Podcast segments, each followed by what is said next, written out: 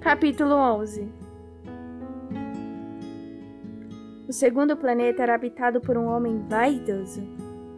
Oh, um admirador veio me visitar, gritou vaidoso ao ver de longe o pequeno príncipe.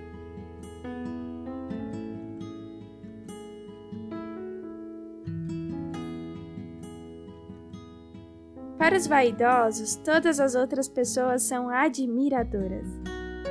Bom dia, disse o pequeno príncipe. Você tem um chapéu esquisito.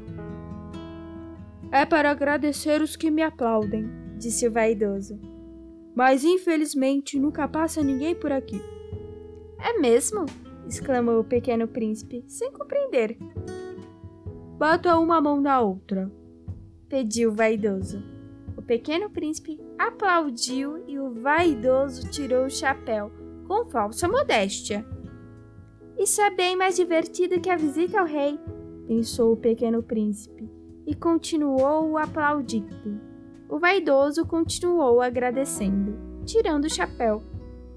Mas, cinco minutos depois de aplausos e mais aplausos, o pequeno príncipe já estava meio cansado com a monotonia da brincadeira e perguntou: O que devo fazer para o chapéu cair? O vaidoso nem ouviu. Os vaidosos só querem saber de elogios. Você me admira muito, não é verdade? Disse para o pequeno príncipe. O que significa admirar? Ora, admirar é reconhecer que sou o homem mais bonito, mais bem vestido, mais rico e mais inteligente do planeta.